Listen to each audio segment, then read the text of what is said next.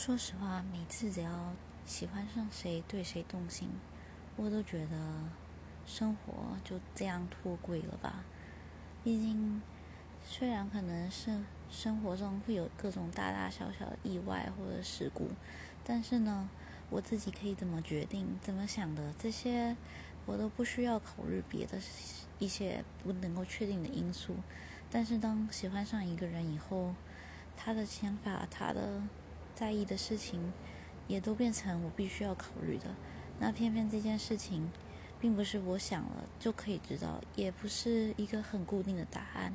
所以呢，一切的变化都变成未知的。所以，嗯，对，如果有了心上的人的话，我就每次都觉得，对我的生活就这样脱轨了。